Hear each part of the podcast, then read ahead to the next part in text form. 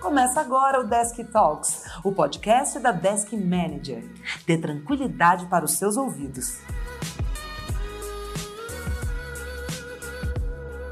Sou o Bruno Sancari e esse é o Desk Talks.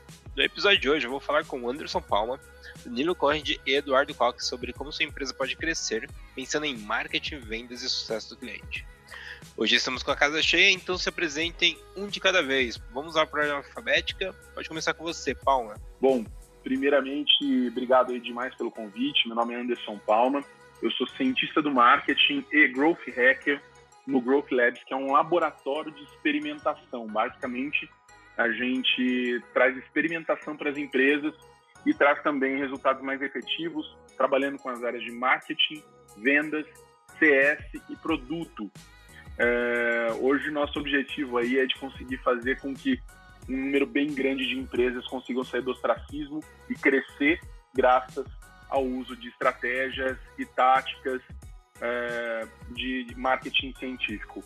Obrigado aí, Desk, obrigado, Brunão, Célio, pelo convite. Estou muito feliz aqui também de estar aqui hoje, trocando uma ideia com esses dois grandes especialistas, aí o Anderson, o Duda também.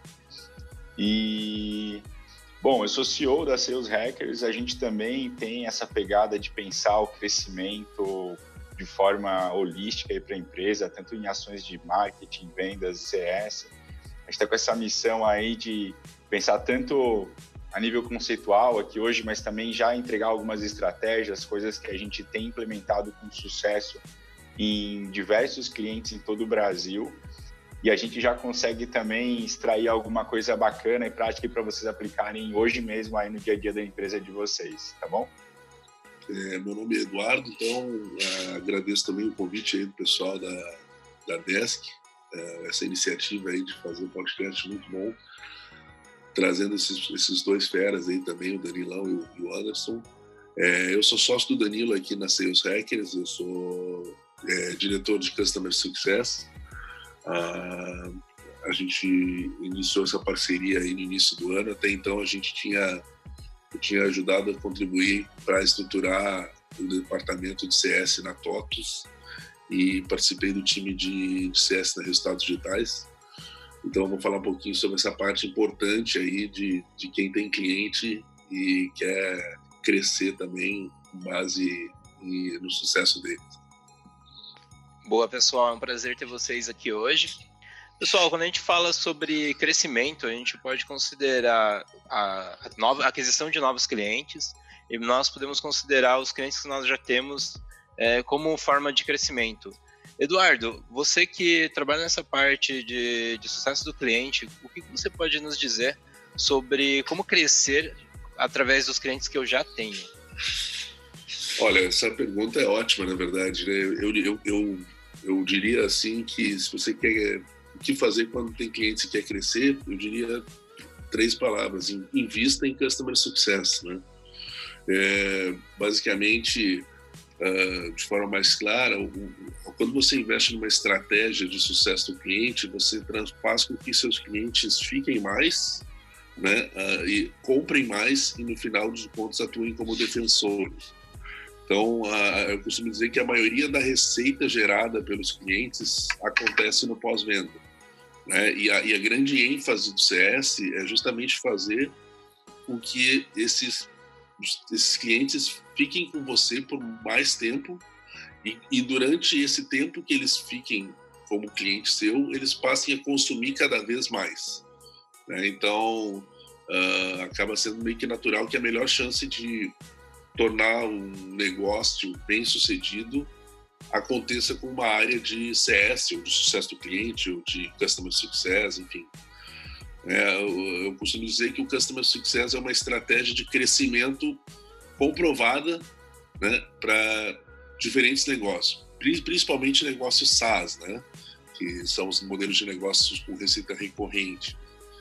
Então, uh, eu, eu costumo dizer que quando as empresas SaaS é, pensam em crescer mais rápido, o, geralmente o primeiro passo que eles pensam é: ah, vamos investir na aquisição de novos clientes. Né? Vamos adquirir, adquirir, adquirir. Eu acho que sim é importante adquirir, tanto que é, a gente tá, a gente tem diversas estratégias para isso, mas não não basta a gente adquirir novos clientes se a gente não souber como reter. Né? Então, a retenção é vital porque mesmo depois de ter investido muito tempo e dinheiro para adquirir um novo cliente, você acaba perdendo todo o potencial de receita que ele tem se ele churnar, né? Ou se ele churnar é o um modo mais mais técnico, né? Seria se ele cancelar, né? Principalmente no modelo de receita recorrente, você perde essa receita a longo prazo. Então acaba sendo meio que comprovado. As empresas que conseguem reduzir as perdas de receita são as empresas com forte estratégia de CS. É, então eu costumo dizer que uh, os negócios que não que não conseguem resolver principalmente o problema do churn acabam tendo menor lifetime value e consequentemente deixa de ser atrativa para investidores e assim acabam gerando umas dúvidas sobre sua viabilidade futura. Né? Então, além essas são estratégias para o cara ficar mais, né? mas além disso a gente precisa fazer com que ele, o cliente, além de ficar mais tempo, ele compre mais. Né? Então, uh, a gente vai precisar mais, fazer mais do que apenas manter esses clientes. Né? Então, é preciso adicionar valor suficiente para gerar mais receita, ou seja, fazer uma expansão do, da receita mensal recorrente dele. Né? Então, por exemplo, atualizando para um plano de nível superior, o cara que é um plano basic vai para o plano pro, enfim, fazendo com que a cada renovação esse cliente acaba pagando mais. Então, a, a expansão da receita acaba neutralizando os efeitos do churn e, sem dúvida, é uma ótima estratégia de crescimento. É legal essa mentalidade que você pode crescer através dos clientes que você já tem, né? Não só pensando em novos clientes. Anderson Palma, você que é o cara do marketing científico, o que você tem a dizer de como crescer buscando novos clientes? Vamos lá. É, quando a gente começa a falar de crescimento, até uma coisa que o Eduardo comentou, é super importante, né? A expansão. Não necessariamente o crescimento ele está relacionado a novas vendas. Quando a gente fala de crescimento, eu estou falando de mais faturamento, mais receita, né? Mais lucro. A realidade é que quando a gente está falando de crescimento, a gente pode estar falando de realmente de novas vendas, né, de trazer mais gente para dentro, de fazer mais vendas. A gente pode estar falando da expansão, né? Ou seja, é o trabalho que normalmente a galera de Key Account faz, que é fazer com que os clientes que estão dentro da base é, comprem mais vezes, né? E acontece, mesmo que você não estiver no, no modelo de recorrência também, você pode trabalhar dessa forma, né? Você pode trabalhar com expansão, fazer com que o cara que e-commerce volte a comprar com mais frequência. Isso é uma possibilidade. É, e na, na, aquisição de novos clientes, cara, é uma, a influência é absurda.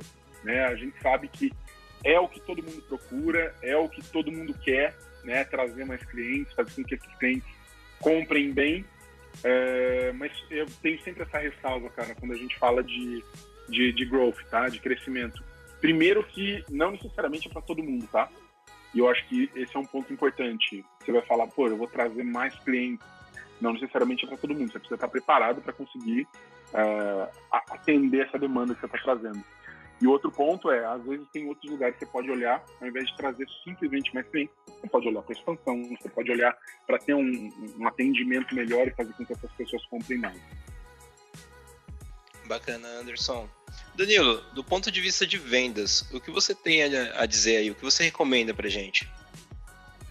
É, eu achei fantástica essa explanação do Palma aí, é, assim de nem todo mundo está preparado, né? Tem uma série de questões que como como head de vendas ou CEO de uma empresa, a gente precisa levar em consideração também em relação à entrega, né? E, e muitas vezes a, do ponto de vista de vendas, ah, os critérios de qualificação do que a gente tem como um cliente ideal, por exemplo, é, vai estar também diretamente relacionado ao churn, né? Ou seja, os clientes que são menos propensos a churnar, como como o Eduardo falou agora há pouco, né?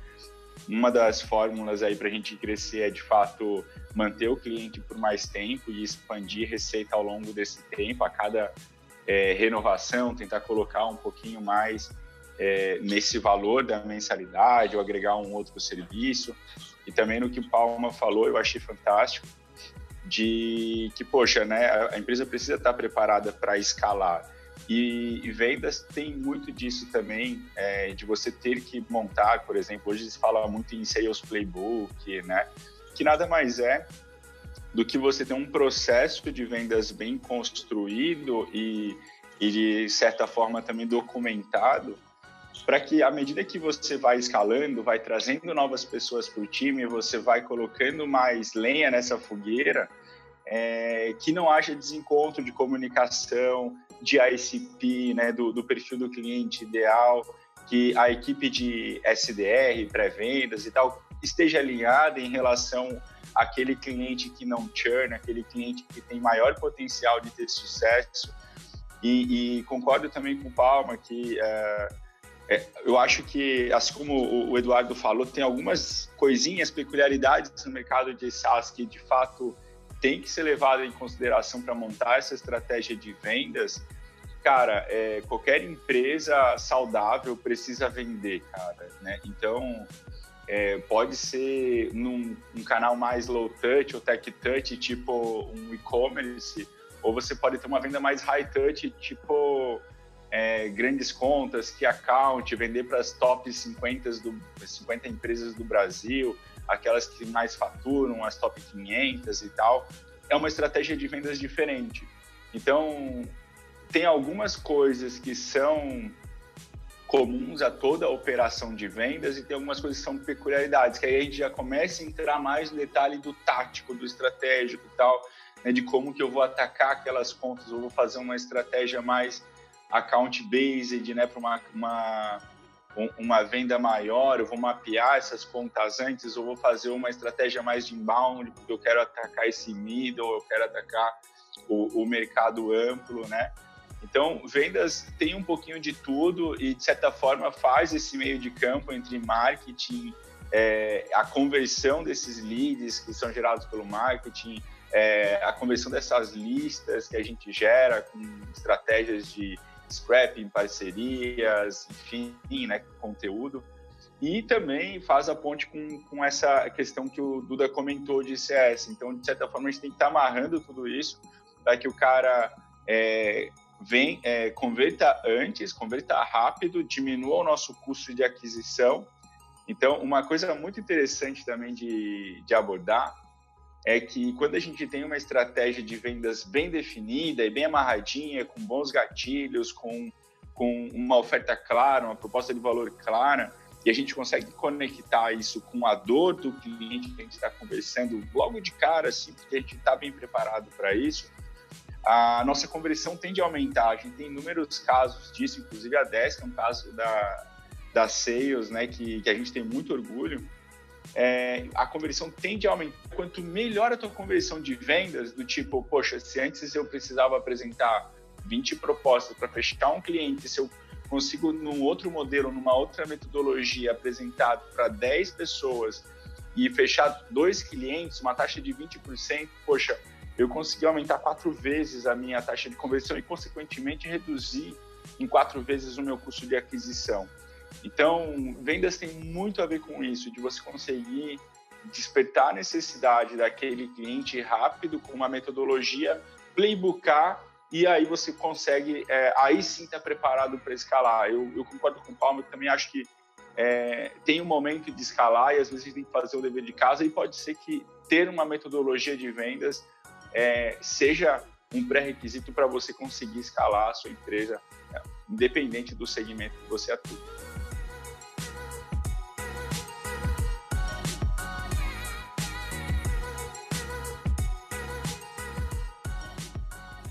Show de bola, Danilo. Palma, quando eu já estou na parte de estratégia para crescimento e eu já estou buscando escalar, uh, eu posso optar por estratégias de mercado como inbound marketing e como mídias pagas. Qual que é o momento em que eu devo investir né, nesses dois fatores? O que você tem a compartilhar sobre isso? Legal, cara. É primeiramente, né? Vamos lá, vamos falar de mídia paga. Quando que eu posso investir em mídia paga para valer mesmo? Pô, depois você tem market fit. O que é market fit? É aquele momento em que você tem um produto que o mercado quer. Né? Então, você oferece para o mercado um produto que ele quer. Então, você tem esse casamento entre o fit ideal do produto com o mercado. Quando isso acontece, você pode investir em mídia paga. Agora, onde você vai investir? Em qual mídia paga você vai investir? Poxa, isso depende. Aí você tem uma série de maneiras de conseguir de, é, definir o canal. Mas é, sempre levando em conta que se a gente não entender, tá? Primeiro, o cliente, não entender o cliente, de repente, se você já tem uma empresa, tem clientes que estão funcionando, que os caras te amam e que você adora os caras, os caras não te dá trabalho, esse aí é, teu, é o teu é, perfil de cliente ideal, esse é o TCP que você devia captar com todas as forças. Para encontrar mais gente, encontrar pequenos clones desse cara. Uma vez que você tem isso, você já sabe onde esse cara tá. Então, muito pouco teste vai ser necessário nesse momento. Algumas pessoas acabam usando bastante, né, é, algumas matrizes, alguns modelos, é, mas a realidade é assim: se você conhece o cliente, você sabe onde ele está. E se você sabendo onde ele está, você tendo a capacidade de escalar, ou seja, o teu produto é bom o suficiente, você não tem falhas grotescas, você sabe que dá para fazer com que esse crescimento aconteça, tá? De uma forma bem interessante, e aí você vai colocar dinheiro né? É uma possibilidade muito boa. Não é a única, não é única. Você pode fazer várias outras coisas, você pode fazer outbound, você pode fazer, usar estratégias de crescimento não é, que às vezes nem são escaláveis, mas que começam a te dar um fôlego maior.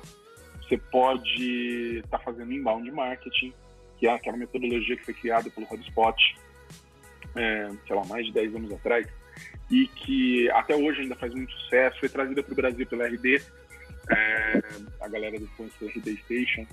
E, gente, no fim das contas, todo esse negócio de estratégia, quando você começa a entrar mesmo no negócio, você vê que tem várias maneiras de fazer o serviço, várias maneiras de fazer a lição de casa. E às vezes o caminho não é um só, às vezes o caminho tem que ser múltiplo. Você tem que é, colocar os seus ovos em mais de um cesto. Então, pô, mídia paga é uma, é uma coisa legal de fazer? Lógico que é é ótimo de fazer. E aí você tem dinheiro para gastar. Né?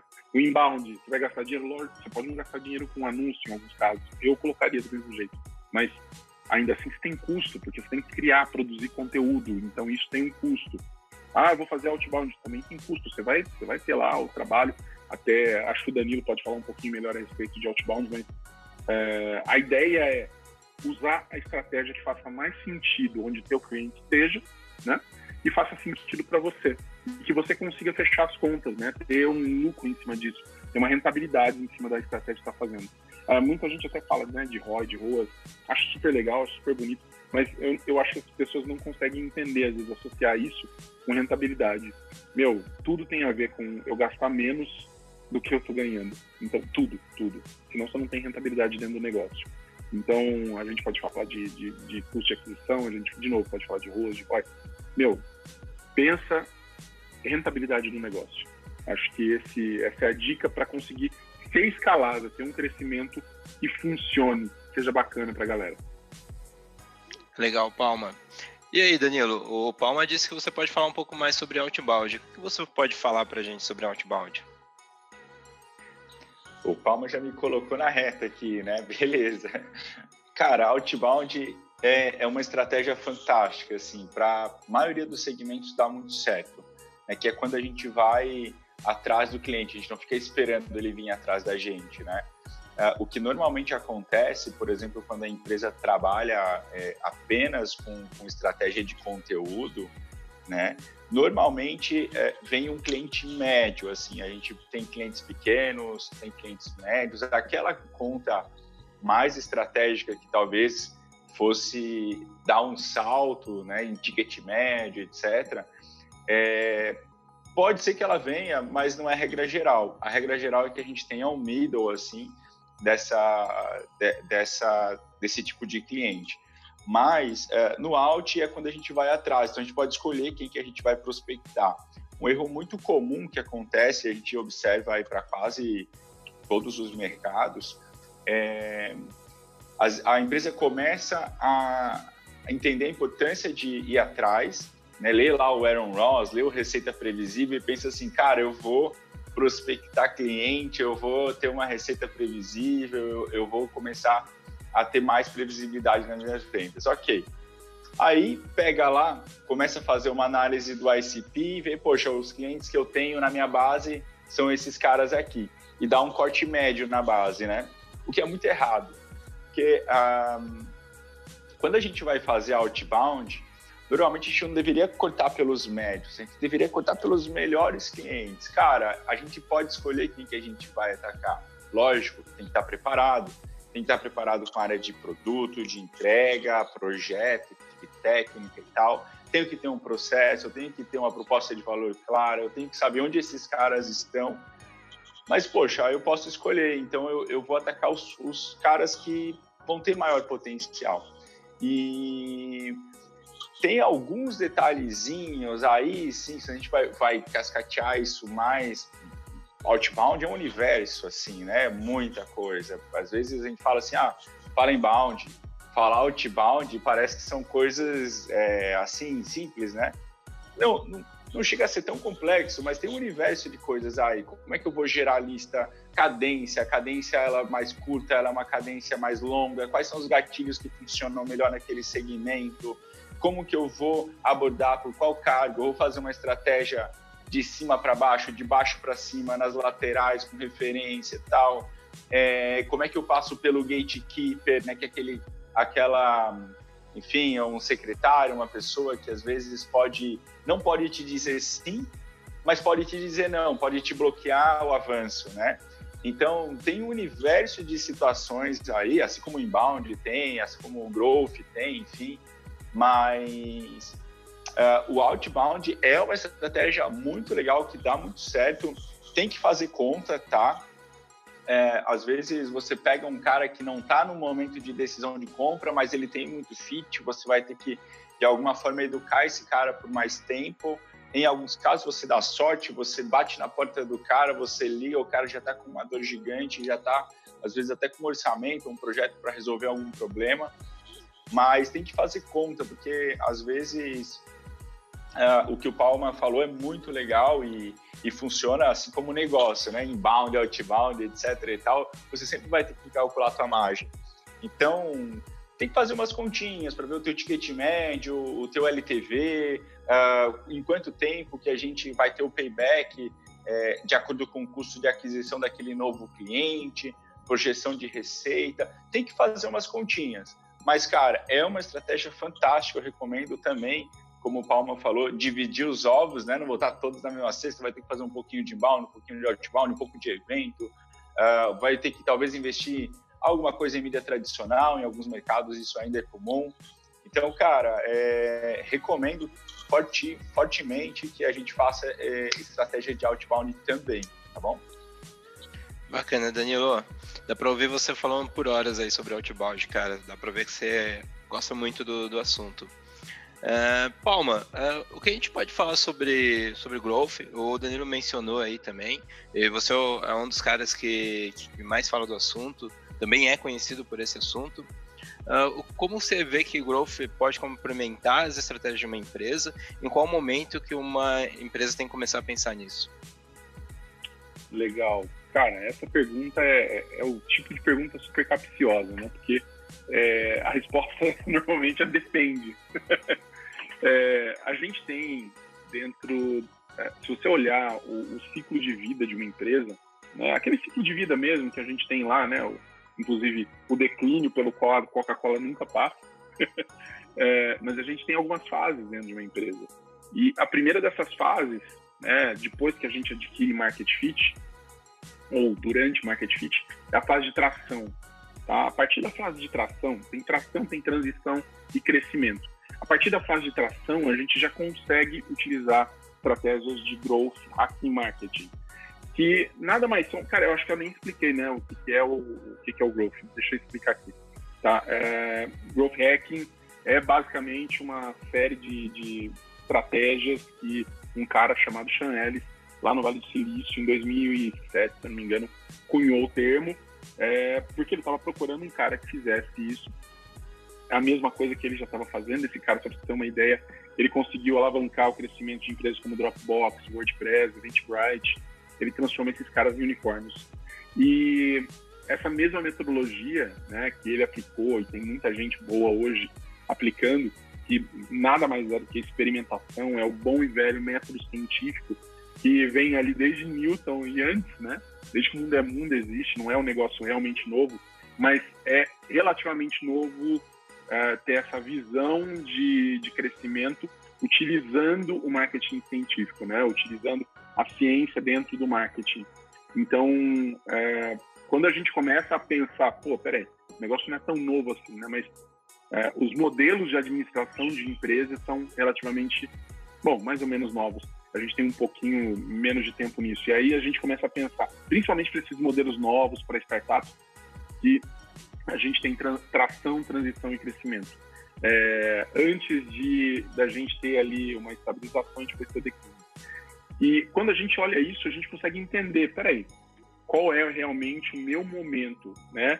Então, o momento certo de começar a trabalhar com o crescimento da empresa é o momento em que você já tem um market fit, que você tem um público que gosta de você, né, gosta do teu produto, e você gosta desse público também, as coisas estão funcionando, o teu produto atende, você está entregando, é, isso é, assim, acho que é o ponto base. Eu tenho isso, beleza, eu posso passar para um próximo momento, né?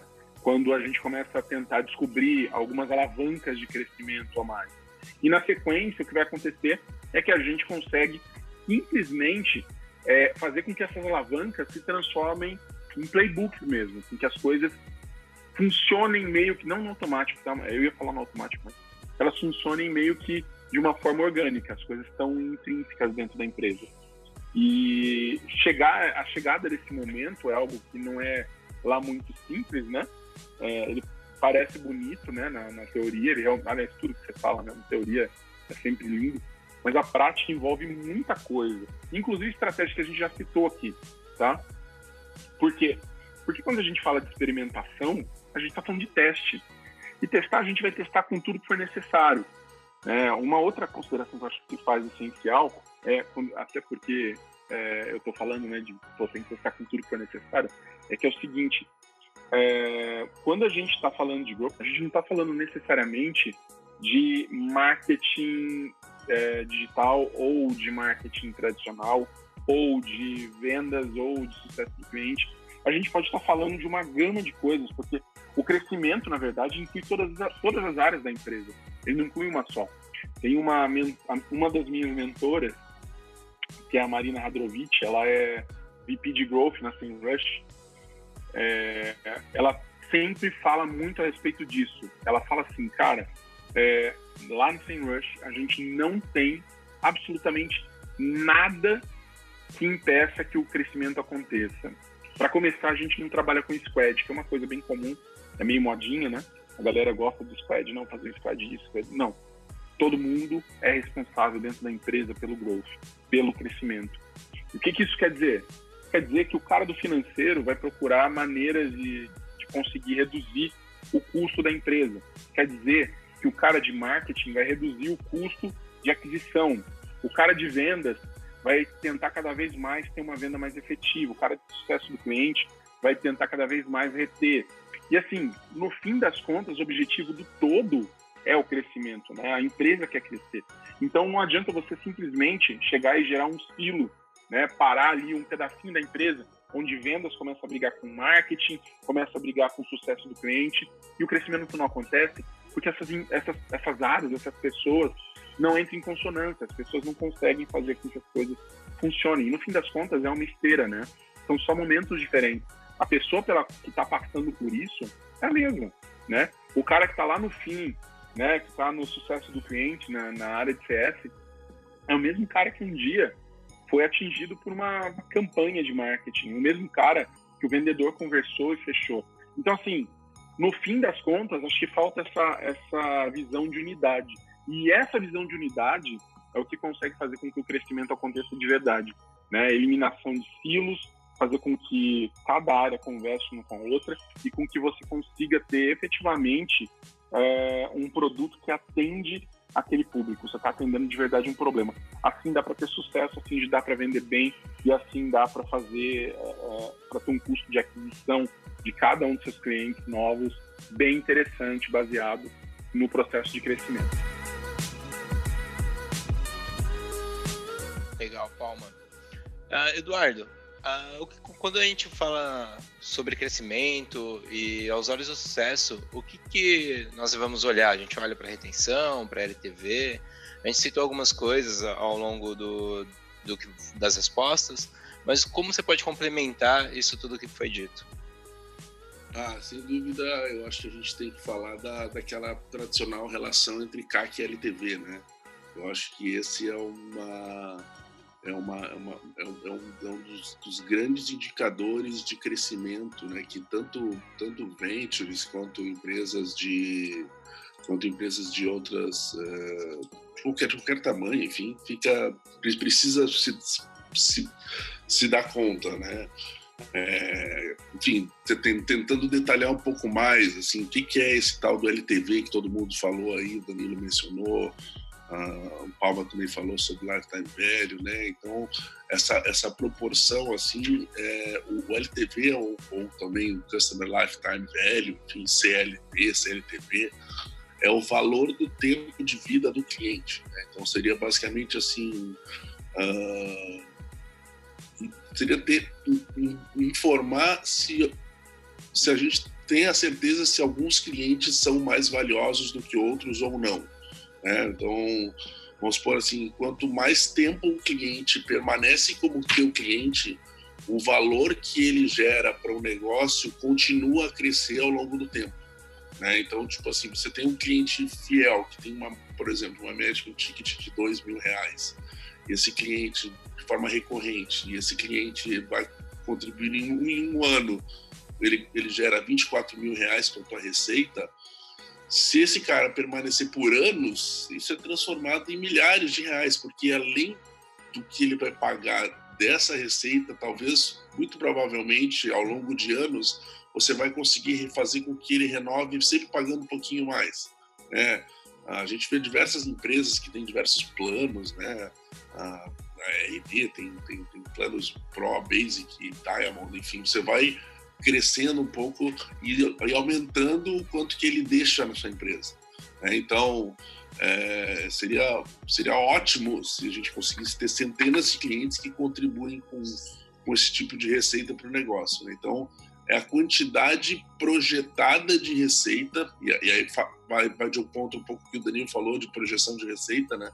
que é, é o lifetime value, é a quantidade projetada de receita que um cliente consegue consegue gerar ao longo da sua vida útil na, na, empresa. Então, basicamente, fazendo um cálculo assim, o que a gente costuma dizer para os nossos clientes para fazer cálculo é meio tipo assim: pega o papel de pão e faz o cálculo aí, né? É, pega a, a, a, o ARPA, né, que seria a receita média para cada conta, para, para cada período de um mês, e divide isso pelo número total de clientes cancelados no período. Isso vai de uma forma essencial, vai expor a quantidade de receitas que determinado é, grupo de clientes vai trazer em média. Né? Então isso, isso, isso, isso é, é, é, importantíssimo a gente se dar conta e atentar para essa questão de LTV, porque é, é, é, a gente em Customer Success a gente consegue potencializar o LTV. Né? Então, geralmente a gente fala de uma questão de uma proporção de 3 para 1. Né? Então, o LTV ele tem que ser três vezes maior do que o custo que tu custo, o custo que levou para adquirir o um novo cliente, né?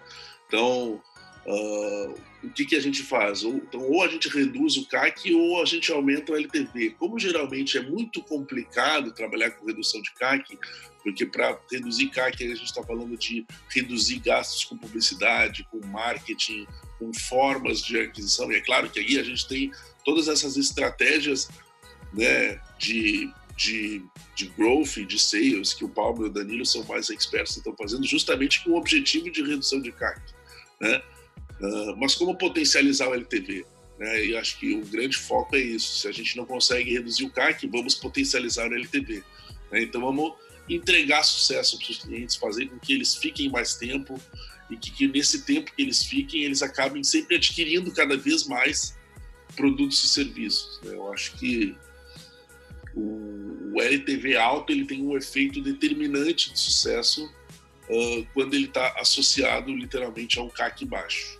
Né? Então, acho que essa, essa é um grande, uma grande dica aí que, que a gente dá dessa, dessa relação do modelo de sucesso CAC-LTV, né?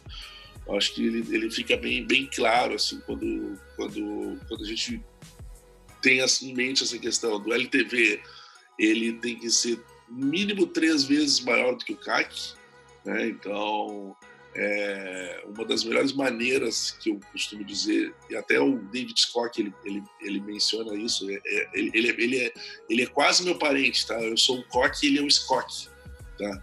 Ele é o David Scott, ele é uma ele, ele diz que é uma das melhores maneiras de olhar para a eficiência de capital do negócio SaaS é olhar para quantos meses de receita de um cliente são necessários para recuperar o custo que esse cliente levou para ser adquirido, né? Então, é, ele que trouxe justamente a, a, né, a menção, assim, de que uma, uma regra própria de cálculo, assim, que uma startup, por exemplo, precisa recuperar o seu CAC em menos de 12 meses.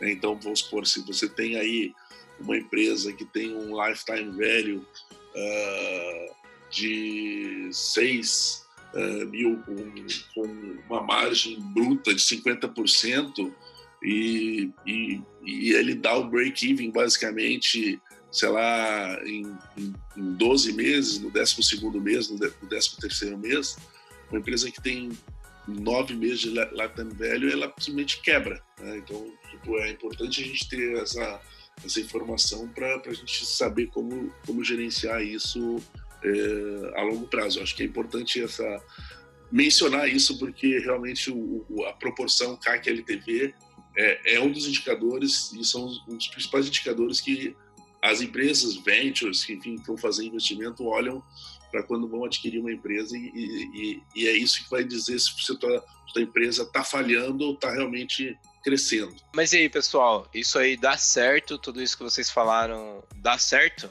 Uh, vocês têm cases para compartilhar onde vocês colocaram essas estratégias para valer e viram resultados? Uh, a gente pode começar por você, Danilo. O que, que você tem de case para compartilhar? O que você é, pode falar um pouco mais sobre como você colocou isso na prática e conseguiu ver resultado? É, é muito legal a gente ver as coisas acontecendo, assim, né? E tem vários exemplos práticos, assim, no Brasil. Mas já que a gente está um podcast da Desk hoje, né? É, dá para citar também o exemplo da própria Desk, que, poxa, foi um caso de sucesso que a gente tem com muito carinho aqui na Sales. E, assim, basicamente a gente tinha um desafio de reduzir o custo de aquisição de cliente, né? Realmente eu concordo com o Eduardo, não é simples. É, precisa de muita estratégia, de muita metodologia para conseguir é, atingir um resultado é, efetivo em redução de CAC. Né? A gente tinha um cenário de uma conversão assim em média de, de 5% a 7% de início a fundo de funil, né, de, dos trials para venda, e a gente conseguiu aumentar essas conversões de venda para 30%, chegando até 35% em alguns meses, né?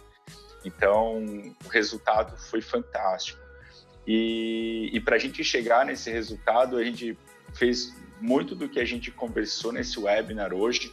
É claro, né, operacionalmente, daria para fazer um podcast só sobre o case da Desk, porque é, realmente tem muito detalhezinho, muitas questões que foram envolvidas, mas eu acho que em linhas gerais, né, um primeiro ponto a, que foi, foi muito fortemente trabalhado, essa questão do perfil de cliente ideal, né, de, de identificar quais são os critérios de qualificação, de a gente estruturar uma área de SDR que realmente seja efetiva, porque a gente vê muitas áreas de pré-vendas ou qualificação, SDR que não são efetivas, né?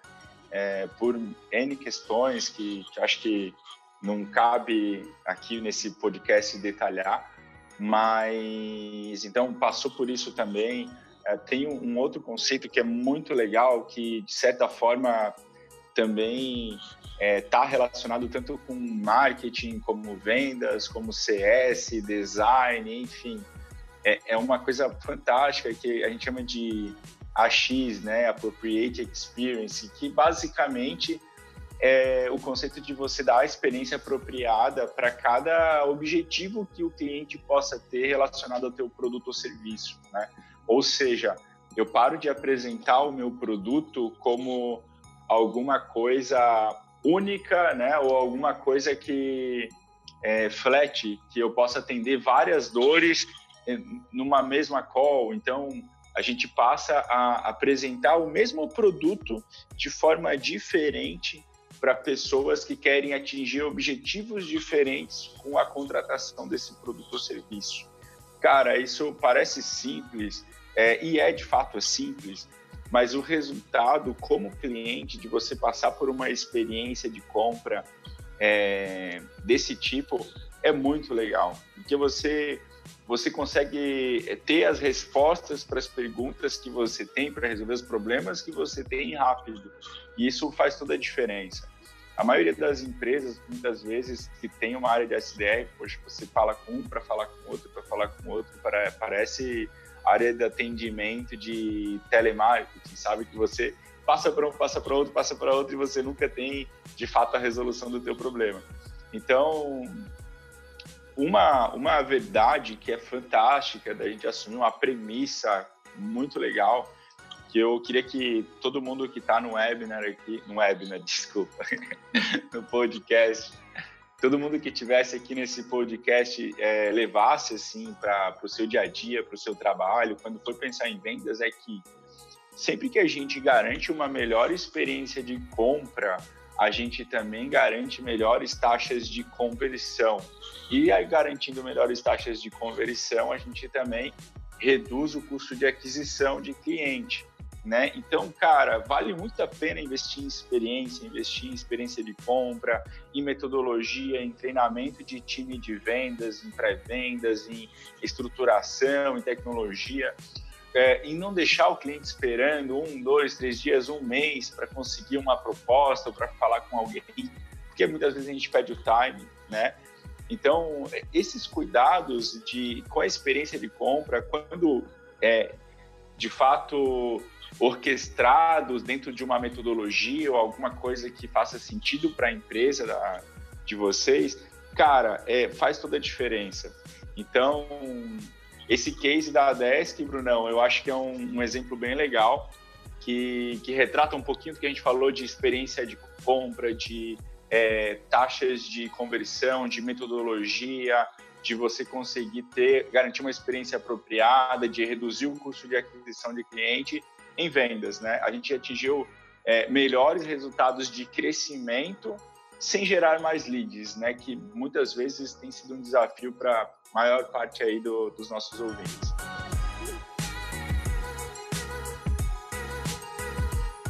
Ótimo case, Danilo. A gente, a Desk mudou muito depois dessa, desse trabalho que você fez e a gente fica muito feliz aí até em, em ver os resultados juntos, né? É bom ver esse, esses resultados acontecendo.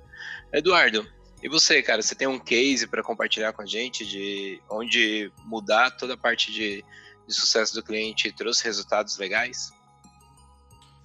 Cara, tem vários cases, né? A gente, a gente tem ajudado bastante empresas assim com a nossa consultoria de CS a estruturar principalmente suas áreas de CS. Então, a gente tem visto cases em, em diversos, é, é, diversos retornos, né? Uh, o principal foi o case que a gente fez antes de chegar aqui, que era na TOTOS. A gente estava com, com uma, uma métrica aí de um pouco mais de 10% de churn, a gente conseguiu reduzir ele para 2% de churn. E só essa redução de churn já deu um incremento de mais de um milhão e meio de receita. Então, é, é um pouco para demonstrar como realmente a redução de churn ela faz, uh, ela é um mal realmente que atinge as empresas e como que realmente essas uh, simples controle do churn, que não é simples controlar, né? Tem todo um processo uh, longo, né, de um longo trabalho de entendimento para começar a ser reduzido, né, e reportes para controlar isso, né, enfim, uh, táticas métricas também. Né? Mas basicamente é isso. Acho que quando tu começa a perceber que não adianta tu começar a botar cliente para dentro de casa simplesmente a rodo, como a gente diz, né?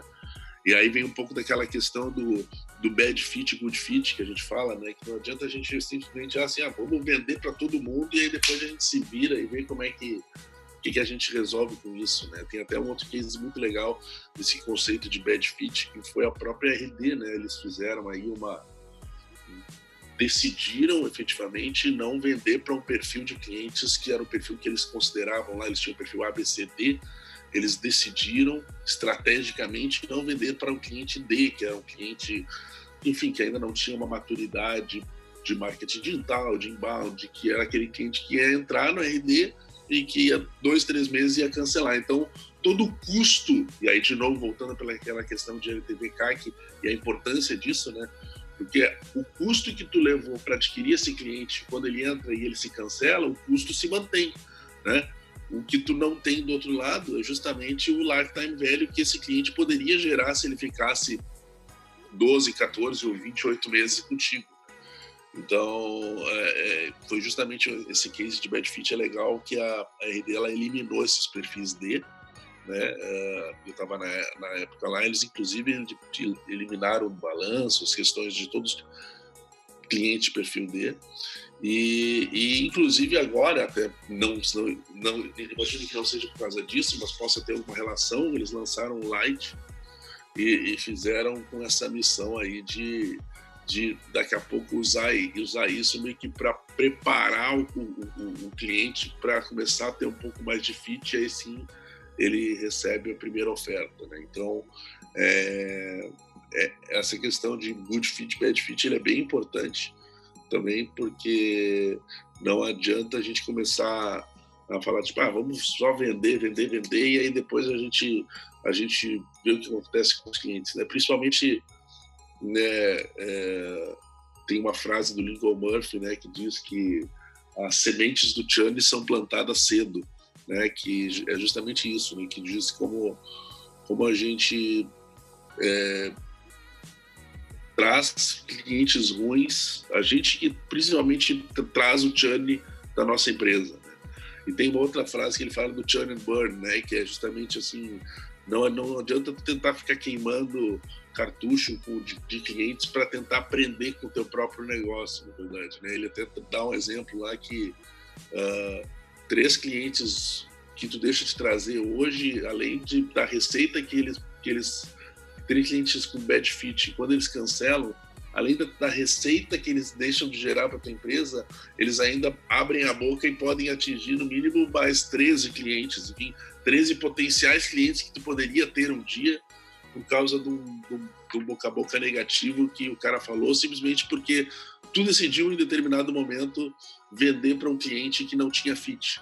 Então, acho que é importante a gente pensar nessa questão na relação good fit, bad fit, é, trazer clientes com fit, quem são os clientes que realmente vão ver valor na, na, na tua solução, né? E, e, e, um case, e outro case é essa questão justamente de, de incremento de MRR com, com a redução de churn. Acho que são, são cases bacanas assim que, que dá para ressaltar. Show de bola, Eduardo. Agora é com você, Palma. Qual é o seu case aí que você tem para apresentar para gente? Poxa, então, cara, muito legal assim essa pergunta. Case eu acho que é importantíssimo. A gente teve alguns cases legais aqui dentro do Growth Labs, é, assim como o pessoal do Sales Hackers, e um deles assim marcou bastante a gente, né? Alguns marcaram.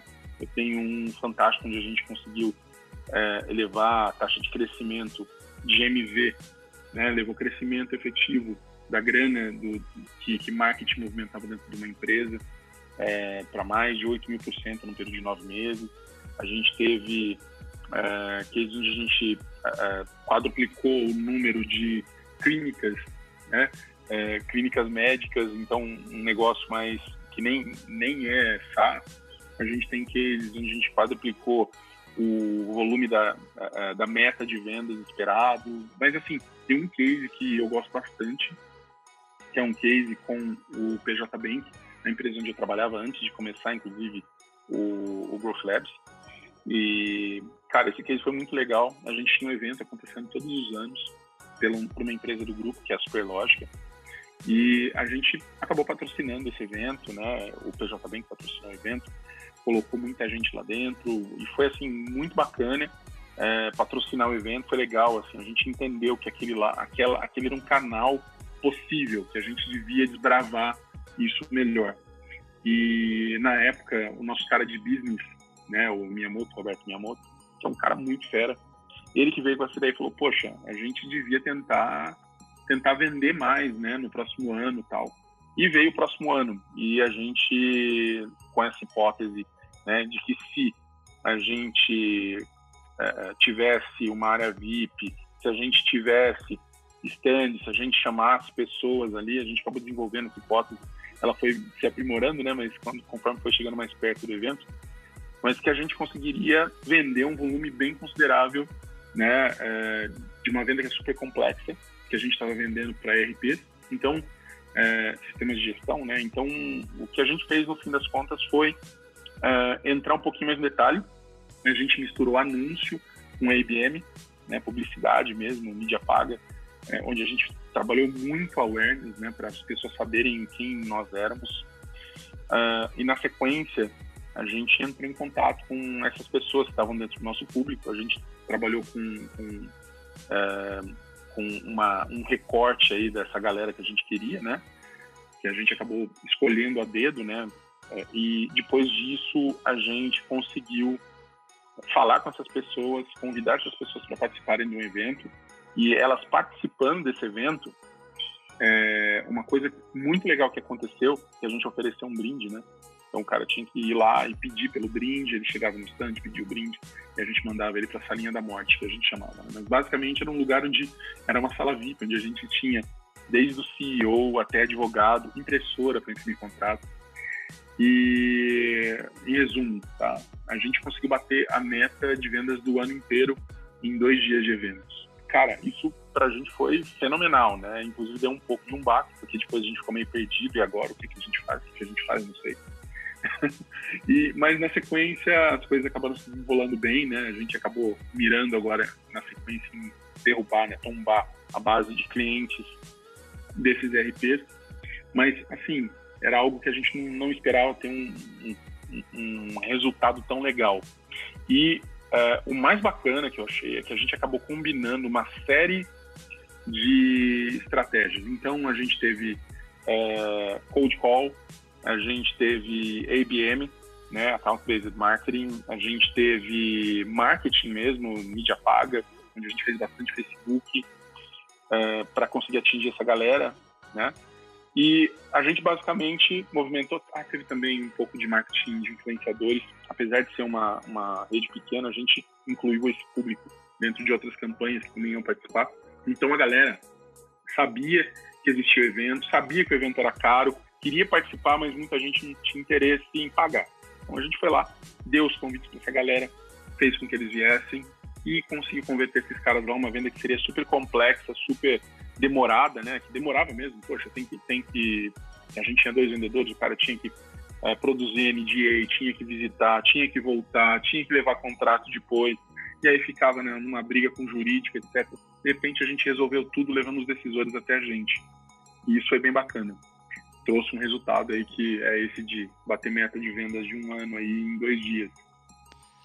Show de bola, Palma. A gente pode dizer então que se tivesse uma moral da história é que todos os departamentos, todas essas áreas, elas são igualmente importantes, né?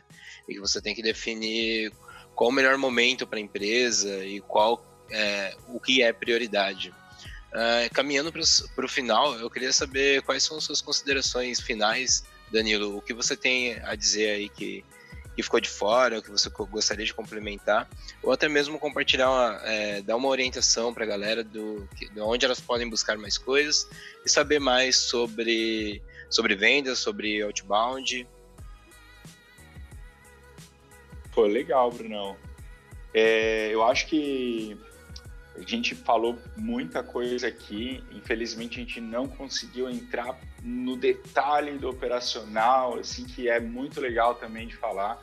Talvez um, a gente possa ter uma outra edição e entrar em, em mais detalhes para falar sobre algum tema específico futuramente.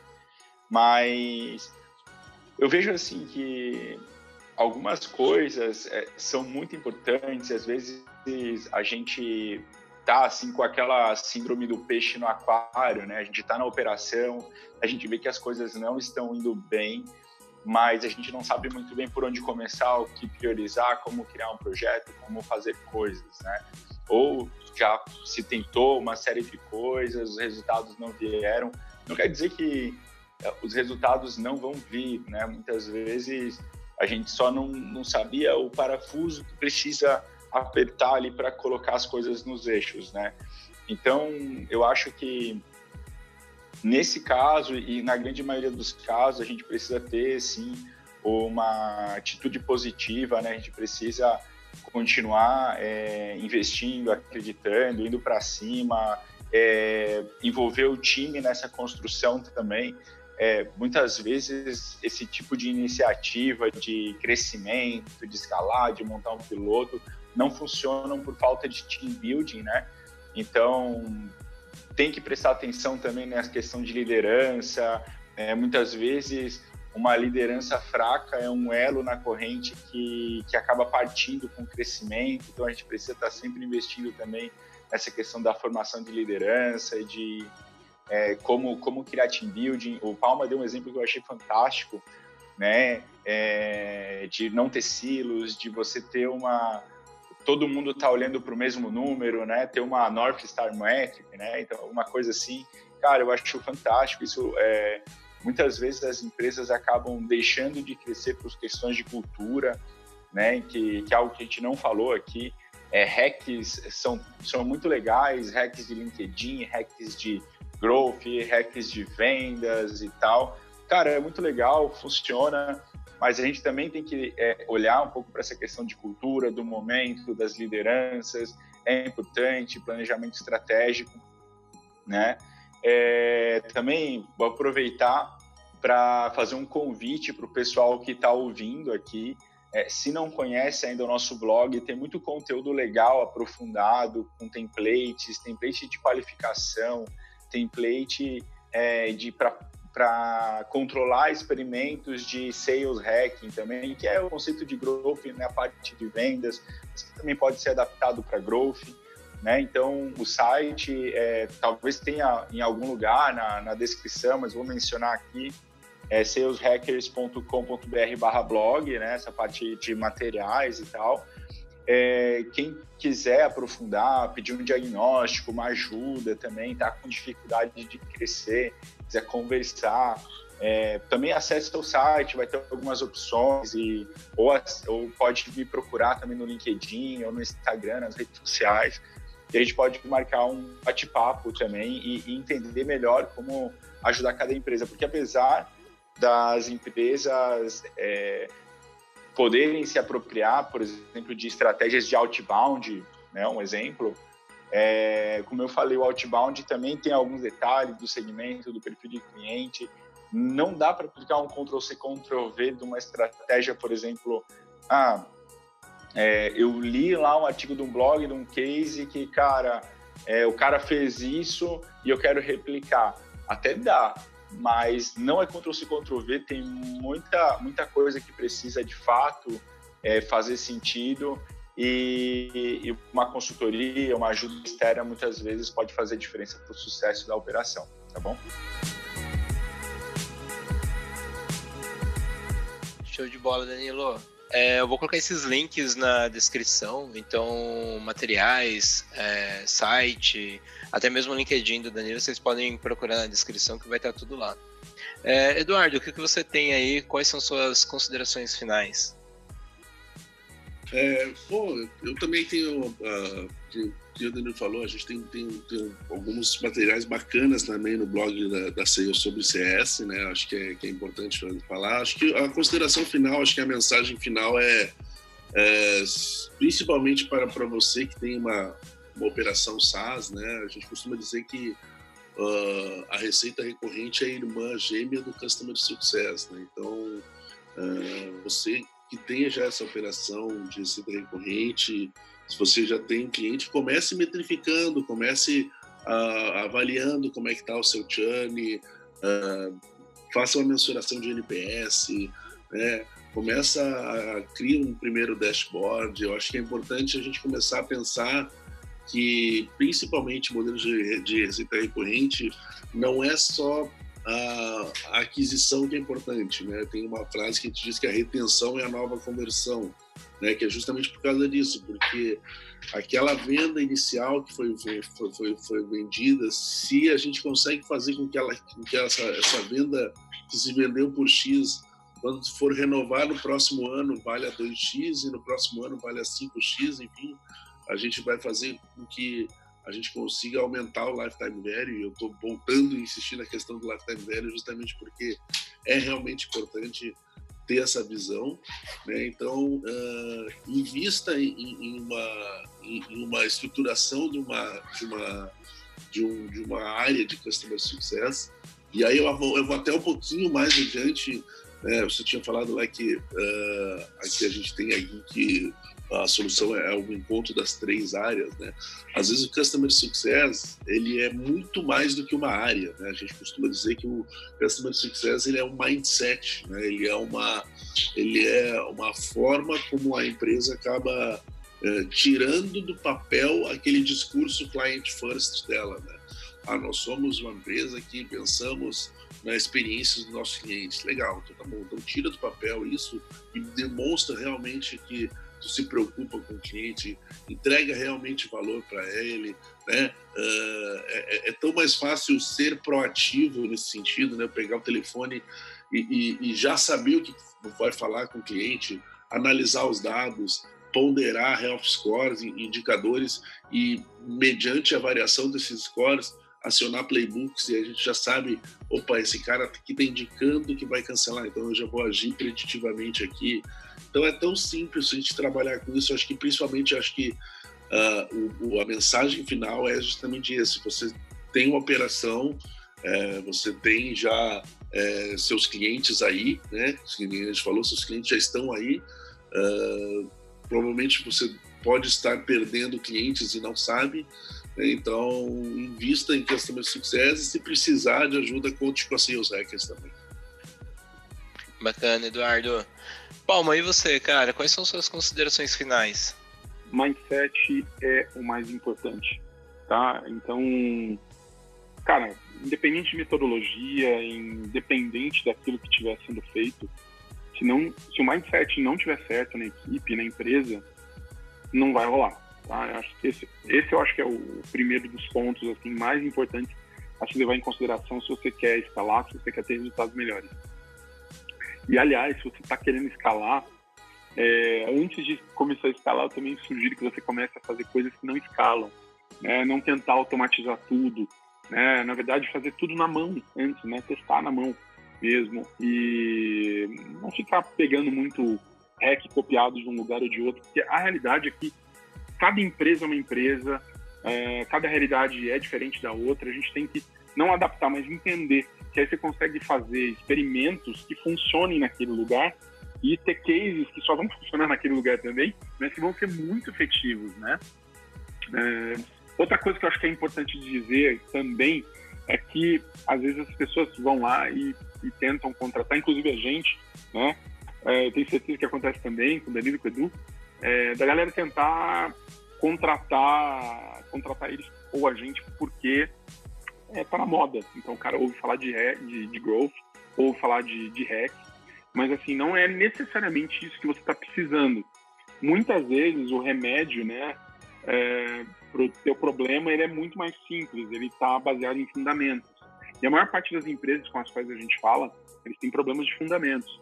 Então, dá uma olhadinha para dentro de casa, ver se você tem tudo no lugar, né? Se você tem tua é, proposta única de valor decente criada, se você se teu site está legal, se suas redes sociais estão bacanas, se as coisas básicas estão funcionando, né? Então, assim, eu costumo dizer que a gente tem que dar o remédio certo para a doença certa, né? Você vai no médico, é, o cara te receita alguma coisa e ele fala para você não se automedicar. Então, não se automedique, tá? É a minha sugestão para você, tá? Vai de acordo com a necessidade mesmo, entenda o que está rolando, procure um profissional que seja um profissional legal, um profissional qualificado e que as ideias batam também, para fazer com que esse trabalho, principalmente de estruturação, aconteça. e posteriormente você possa ter um crescimento acontecendo. Não necessariamente vai ser aquele negócio de crescimento exponencial, mas vai ser um crescimento interessante sim. Uh, e, poxa, esquece, esquece silo, uh, tenta aproximar as equipes, tenta entender isso tudo. E como último recado, assim, eu gostaria de sugerir a galera que tiver interesse em saber um pouquinho mais sobre os nossos processos, sobre como a gente trabalha, a entrar no nosso grupo.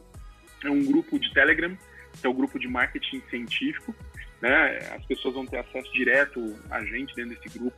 Tem aí mais de 300 profissionais super bacanas que entendem demais de marketing, que estão aplicando ciência no marketing, experimentação, teste lá dentro e que fazem parte desse nosso grupo que foi iniciado pelo Growth Labs.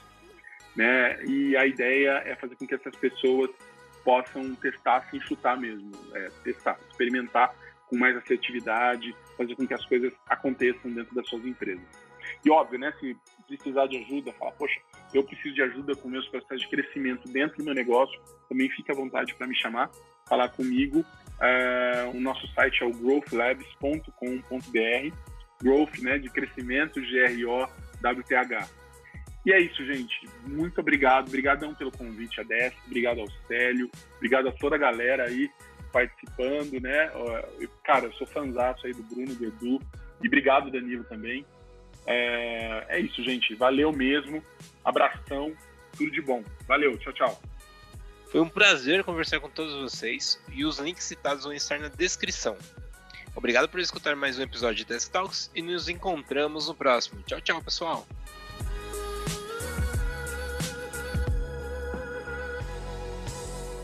Esse foi o Desk Talks, um podcast oferecido pela Desk Manager.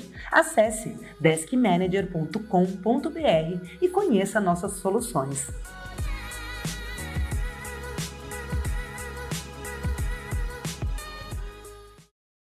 Tilt no Anderson. Tá no mudo, Anderson. Anderson. Tela azul. Eu vou colocar esse erro no final. aqui faz meia hora. Beleza. Tá valendo. Pô, ainda bom, ainda bem que dá pra editar tudo, hein? Dá pra editar. Ainda bem. Imagina se fosse, fosse webinar ao vivo. Puta eu, que eu pariu. Eu vou colocar isso no final depois. Vamos fazer, fazer os bastidores. Faz os bastidores lá depois. É, erro de gravação. Erro de gravação. Anderson Palma falando sozinho. No mudo. É bom, é bom que eu me ouvi, eu me ouvi, eu queria me ouvir. Tá bom. Treinou, treinou, treinou. Tá treinado, agora vamos falar. Treinou bem, agora faz ao vivo. Vai, quem sabe faz ao vivo. Vai, Anderson. Vai lá, eu vou pôr no mudo e você responde. Tá bom.